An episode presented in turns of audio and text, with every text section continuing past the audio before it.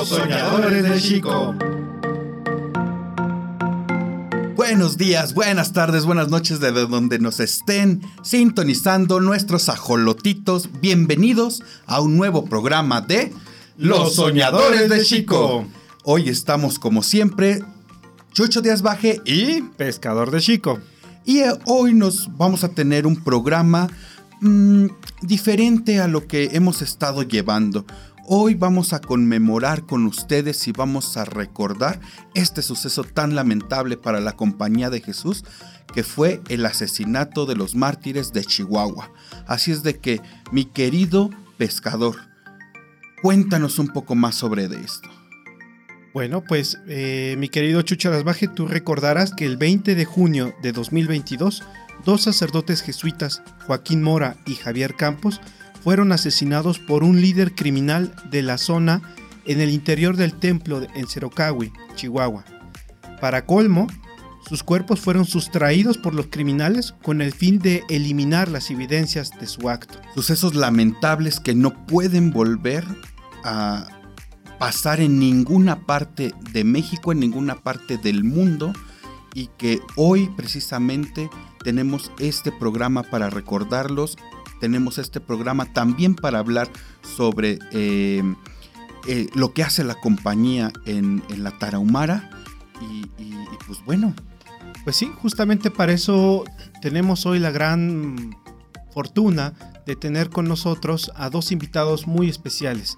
Permítame, eh, vamos a presentar a nuestros invitados. Por favor, tú, eh, querido Chucho Desbaje, tú, tú dinos quién, quiénes nos acompañan el día de hoy. Muchas gracias, pescador. Pues ni más ni menos que hoy tenemos la presencia de eh, el padre, el padre Jorge, que es el párroco de la iglesia de San Ignacio de Loyola, aquí en Chalco, y de nuestro compañero este, Josué, que es el coordinador de, eh, el centro Ignaciano, del Centro Universitario Ignaciano aquí en el Tecnológico Universitario del Valle de Chalco. Padre este, Jorge, perdón Josué, Padre Jorge, muchas gracias por acompañarnos, muchas gracias por este, decir que sí a, esta, a este diálogo, a esta, no le llamemos entrevista, llamémosle plática eh, de, de, este suceso. Les damos la bienvenida a esta cabina, al programa de los soñadores de Chico y de verdad Muchas gracias. Un placer también para, para mí. Eh, de veras, cuando me invitaron me, dio mucho gusto saber que, que, aquí ustedes quieren recordar a estos compañeros míos. Eh, también conocer un poco, bueno, así como dicen en términos de charla, más coloquiales sobre lo que hacemos los jesuitas allá en, la Sierra Tarahumara y muchas otras personas, como, como platicábamos antes del programa, ¿no? de que están ahí participando en la Sierra Tarahumara desde las estructuras eclesiales y también desde muchos otros ámbitos, ¿no? tratando de hacer un, un espacio más bonito, más alegre, más humano para todos. Muchas, gracias, Padre. Eh, Josué. Pues igual un gusto de, poder compartir la palabra con ustedes eh, y sobre todo transmitirla también y dar a conocer a estos dos hermanos jesuitas que, lamentablemente pasó esto, ¿no? Pero que también han dejado, y yo creo que eso es lo importante, recordarlos la semilla que están dejando, lo que su vida fue, y yo creo que sigue siendo de alguna manera, ¿no? Entonces, bueno, pues más bien eso, compartir la palabra, dirán los rarámoris también, y este, va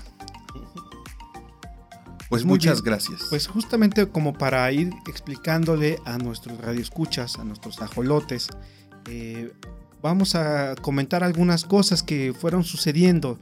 No nos vamos a detener en todos los detalles, pero sí mencionar que, bueno, en primer lugar, pues además de estos dos sacerdotes jesuitas que ya mencionamos, eh, hubo otros dos asesinatos eh, el primero de ellos fue el de un guía de turistas llamado Pedro Palma.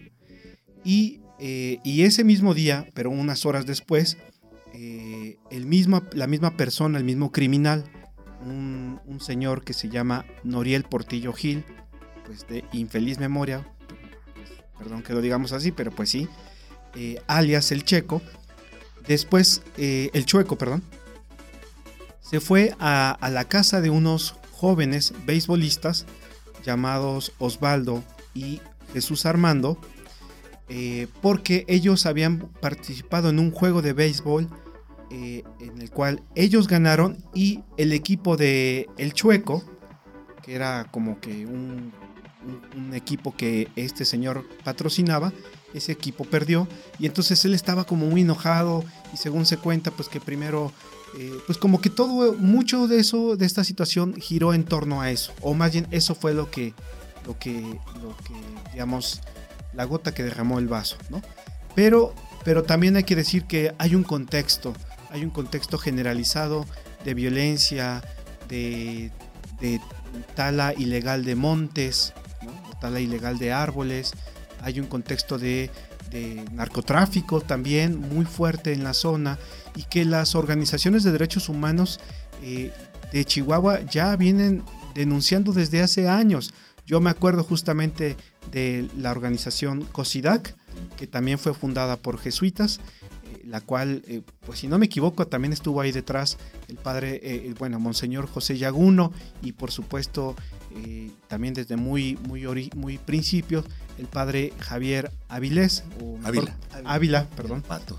padre, padre Javier Ávila, mejor conocido como el Pato, que pues eh, siempre ha estado ahí como un observador, un observador ciudadano, un observador de la sociedad civil y que, y que ha, digamos, desde muy inicios denunció ya todo un contexto ¿no?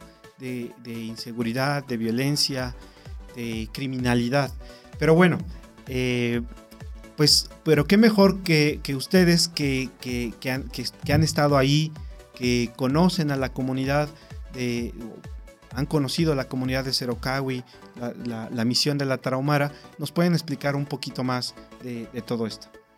Y, y, y, bueno, para partir eh, con esto y ya teniendo todo este contexto, partamos con el principio. ¿Quiénes son los jesuitas y qué hacen en la Tarahumara? Bueno, hace, hace un momentito, cuando hablábamos de la compañía, creo que no sé si fue Pescador o Chucho quien dijo, eh, a lo mejor algunos de los que nos están escuchando dicen compañía y van a, les va a pasar como una prima mía. Cuando le dije, hoy sabes qué, quiero entrar a la compañía, le dije, pero te vas a cambiar de trabajo, que no, que vas a entrar a trabajar, que no ibas a entrar al seminario, me dijo. No, no, no, le digo, la compañía de Jesús, ¿qué es eso? Los jesuitas, le dije yo, ah, ¿cómo compañía de Jesús? Sí, ese es el nombre oficial. Entonces, si escuchan de pronto aquí en el programa que decimos la compañía, nos referimos a esta congregación religiosa de misioneros que comúnmente son conocidos o somos conocidos como los jesuitas.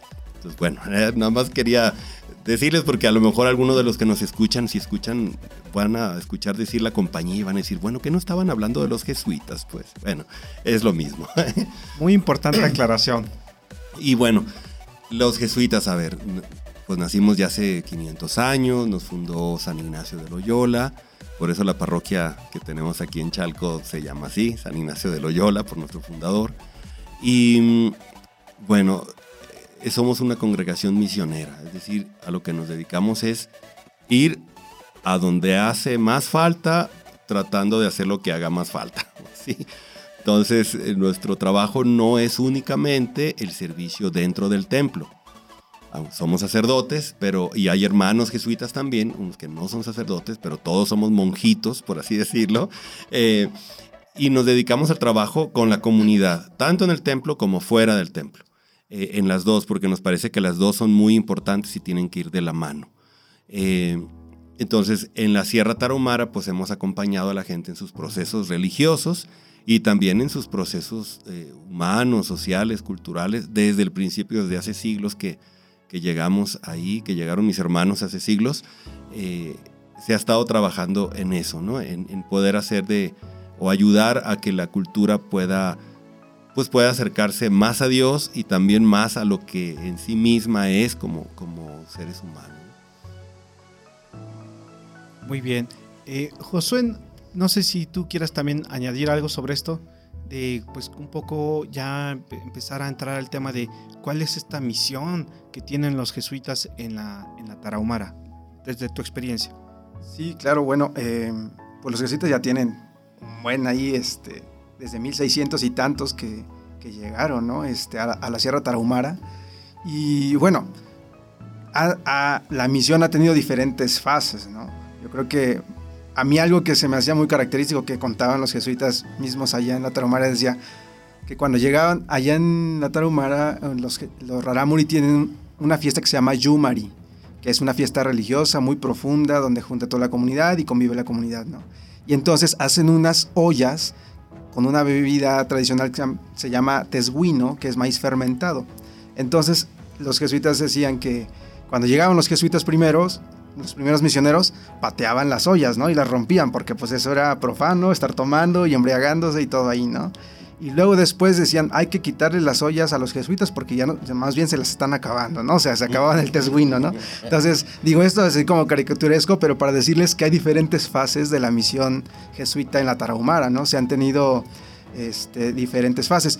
Yo recuerdo una, sobre todo, yo estuve en el 2012, 2013, parte 2014, eh, y había un debate, ¿no? Ahí entre algunos compañeros jesuitas que decían, hay que acercarlos a los nuevos medios y varias cosas, o hay que dejarlos a veces igual que ellos vayan decidiendo, o también que no se acercan a las nuevas cosas culturales, ¿verdad? Porque eso los va, les va a quitar su cultura y los va a meter en otras dinámicas, etcétera, ¿no? Pero hay ese debate, siempre tratando de, discernir y comprender qué es lo que más puede favorecer a ese pueblo, ¿no? Pero siempre, claro, desde la cercanía y estando con ellos, ¿no? Con ellas también. Y, bueno, eh, creo que sí, esta, esta cultura nos enseña muchísimo sobre el ser humano, sobre Dios. Y saben qué, estaba yo pensando también sobre la espiritualidad y sobre lo religioso. Esta palabra que nos da tanto miedo ahora utilizar porque está como muy satanizada. Qué curioso, se sataniza lo religioso, eh, pero pues ya habíamos quedado que satanizar no ayuda, ¿no? pero creo que la cultura actual está satanizando ciertas palabras o ciertas cosas, aunque la misma cultura actual no le guste o diga que no le guste satanizar, este, moralizar mucho, se está moralizando mucho de manera negativa lo religioso. Tienen razón porque creo que la religión ha, estado, se ha portado mal, hemos actuado mal, pero creo que la respuesta no es satanizar, sino bendecir, o sea, poder encontrar ahí en lo religioso una, una cuna, muy favorable para lo espiritual. Y ellos, ellos también nos lo han enseñado. A mí me lo enseñaron. Si queremos crecer en lo espiritual, tenemos que volver a lo religioso. Es decir, a estas prácticas que aparentemente no tienen sentido, pero que cuando las empiezas a practicar con constancia, te hacen crecer y hace, echar raíz en lo espiritual. Cuando no hay lo religioso, lo espiritual termina con poca raíz. Y ellos en sus danzas monótonas, una tras otra y horas y horas y horas y uno dice, ¿y aquí qué? ¿Qué sacas aquí racional? A ver, ¿qué aprendiste danzando? Nada, pero echaste raíz en lo espiritual. Y así nuestras prácticas religiosas, que no tienen sentido racional, nos ayudan a echar raíces en lo espiritual.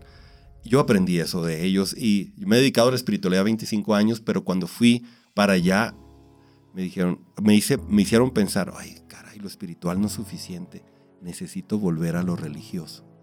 Así, lo religioso que aparentemente no tiene sentido. Que hay que ir a misa los domingos, que hay que rezar eso. Eso. Eso que las abuelitas nos enseñaron y que en la ciudad nos hacen creer que no tiene sentido y que por como no tiene sentido racional no sirve para nada, aguas. Ahí hay una riqueza espiritual que ojalá no perdamos. Ellos nos lo enseñaron. Wow, qué cosa, ¿no? Y, es muy cierto, es muy cierto eso. Bueno, dicho sea de paso, pues eh, a mí me ha pegado eso, ¿eh? A mí me ha pegado eso porque yo dejé de practicar ciertas cosas que llevo un, par de años volviendo a hacer esto, yendo a, misa los domingos. Eh, yo participo en una estudiantina, eh, por X, Y, Z, estudiantina se deshizo y hace apenas un par de años nos volvimos a, juntar y he vuelto a, tocar misa y dicho sea de paso también, en ese par de años volví a hacer algo que no hacía hace muchísimos años. Eh, con mis abuelos, con mis bisabuelos. Eh, ellos eran muy devotos hacia una advocación mariana que, es un estandarte mexicano, la Virgen de Guadalupe. Y este Y hace un par de años volví a hacerle novenario y volví a rezarle a la Virgen de Guadalupe el rosario y volví a, rezarle a ciertas advocaciones, tanto marianas como, como este, de Jesús, eh, el Santo Rosario, y hay algo que he dicho, sí ha cambiado en mí. No sé todavía exactamente. Exacto. Todavía no, no he hecho ese, ese análisis y ese discernimiento para saber exactamente qué ha cambiado, pero sí he tenido ciertas partes de paz, sí he tenido, sí he, he tenido la, la, eh, el punto de hacer una contemplación diferente. Todavía les digo, no puedo decirles, no puedo hacer una conclusión de qué ha pasado en mí, pero sí, sí ha pasado algo. ¿eh? Pero bueno, con todo esto queremos eh, eh, decirle a nuestros ajolotitos que ya saben que nos pueden llamar a cabina, ya saben que pueden comunicarse con nosotros para poder este, eh, este, preguntarnos, hacernos llegar sus dudas, eh, participar también con nosotros en los programas. Recuerden que pueden eh, marcar a los números 55 17 08 59 59, extensiones 2675 y 2662 o mandarnos un correo electrónico a este, hector.conde.tupsh.mx o jesús.pérez.tupsh.mx, donde nosotros estaremos contestándoles y, por qué no, también haciéndole llegar las preguntas, sugerencias a programas, preguntas a nuestros, eh, eh, a nuestros queridos este, participantes, a, la gente que ha venido a, comunicarse con nosotros y a que ha venido a compartir con nosotros eh, en cada una de las emisiones de, de los soñadores de Chico. Y pues bueno, pues, continuamos. Yo ya para, para ir concluyendo, me gustaría decir como buen, como soñador de Chico, yo que, me siento arraigado a, esta zona, al lago de Chico, yo veo a mis, a mis hermanos Raramuris y a nuestros grandes eh, eh, maestros, los, los jesuitas de la Raramuri, eh, pues yo digo, pues es que hay mucho que aprender, hay mucho que interactuar eh, ojalá que esta no sea la última vez que, nos sentemos a, platicar de esto y que nos acompañen en otro momento. Y pues, eh, pues muchísimas gracias por acompañarnos en este programa. Para, para ir cerrando y para concluir pues este, este programa, este, díganos algo de cierre, díganos algo de la Tarahumara, díganos algo de, de, de la compañía a, estas dos personalidades de, la compañía de Jesús que tenemos hoy. A mí algo y como cierre que, me impactó bastante fue conocer a, Javier Campos, eh, el gallo, le decíamos así el gallo. Eh, decían los mismos rarámuris que si alguien había aprendido a hablar bien el rarámuri y que lo sabía y lo dominaba bastante bien, era uno de ellos, era el gallo, ¿no?